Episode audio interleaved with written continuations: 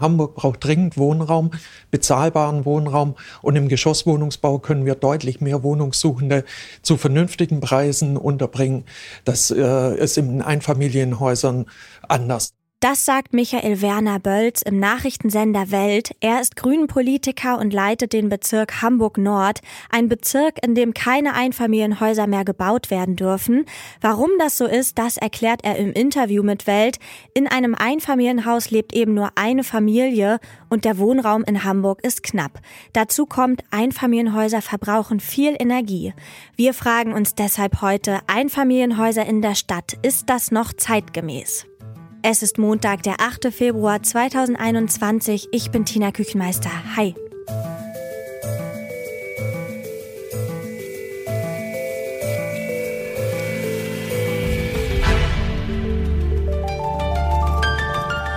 Zurück zum Thema.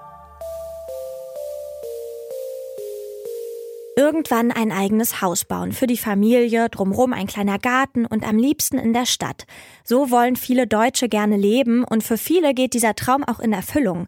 Laut dem Statistischen Bundesamt leben über ein Drittel aller Haushalte in Deutschland in einem Einfamilienhaus und sogar in Großstädten wie Berlin und Hamburg gibt es mehr Einfamilienhäuser als Häuser, in denen mehrere Parteien wohnen.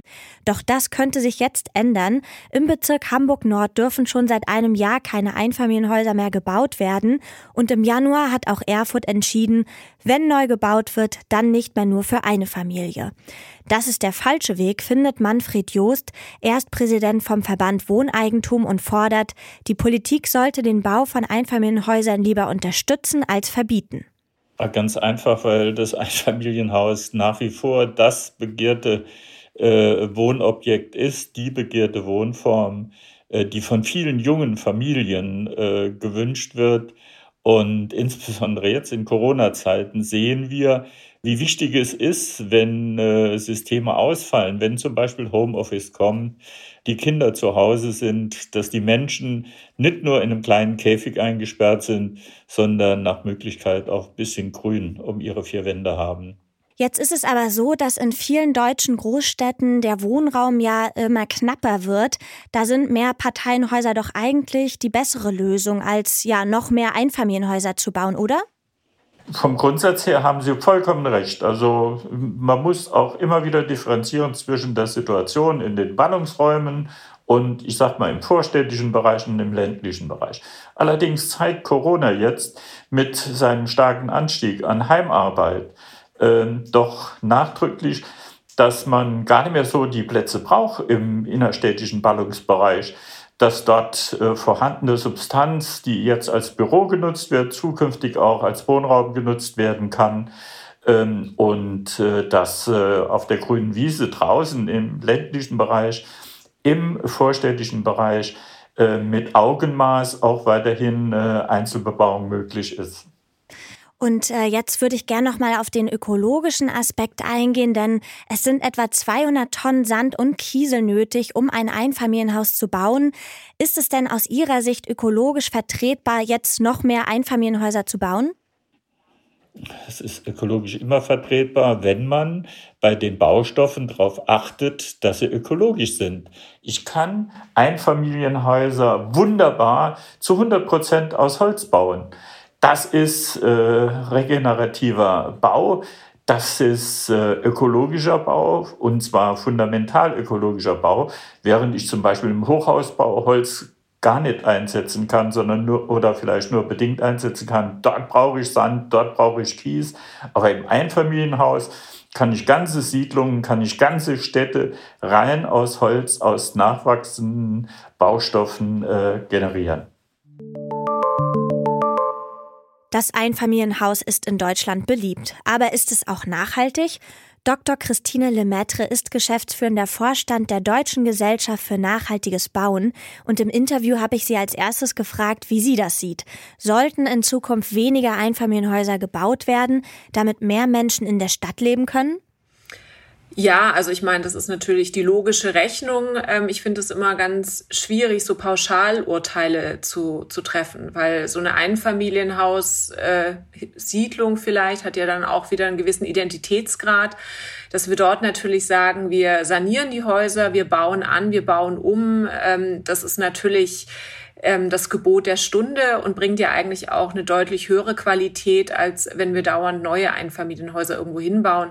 Und natürlich gerade in Städten ist das Thema der Nachverdichtung eigentlich auch der große Hebel für mehr Wohnraum, aber natürlich auch für mehr Lebensqualität. Ähm, damit schaffen wir es ja auch, kurze Wege sicherzustellen, weniger Verkehrsaufkommen und damit natürlich schon auch nochmal eine ganz andere Aufenthaltsqualität in einer Stadt.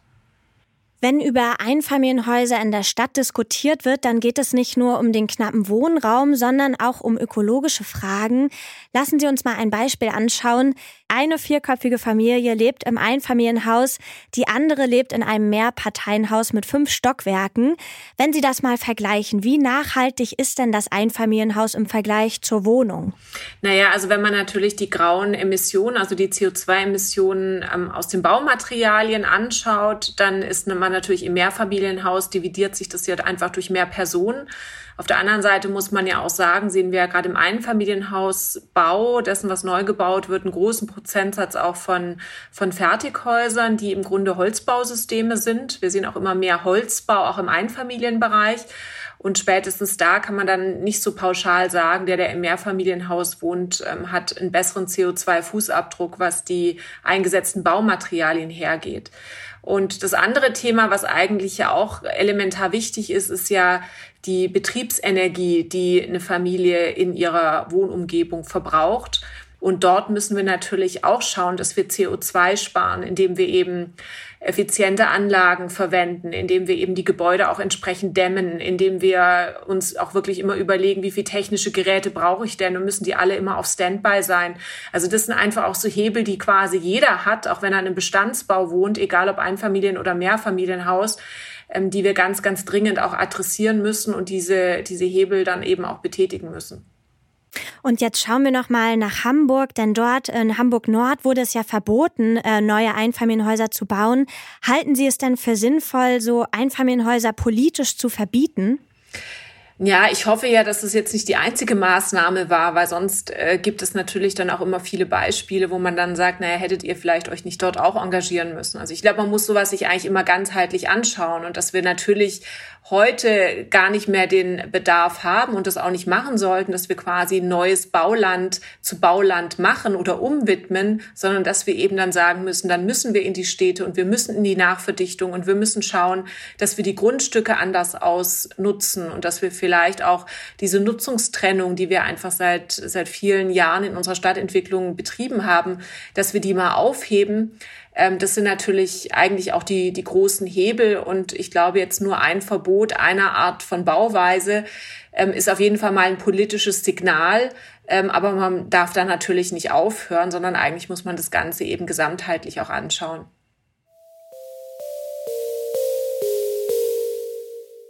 Mitten in der Stadt im Einfamilienhaus leben. Ist das noch zeitgemäß?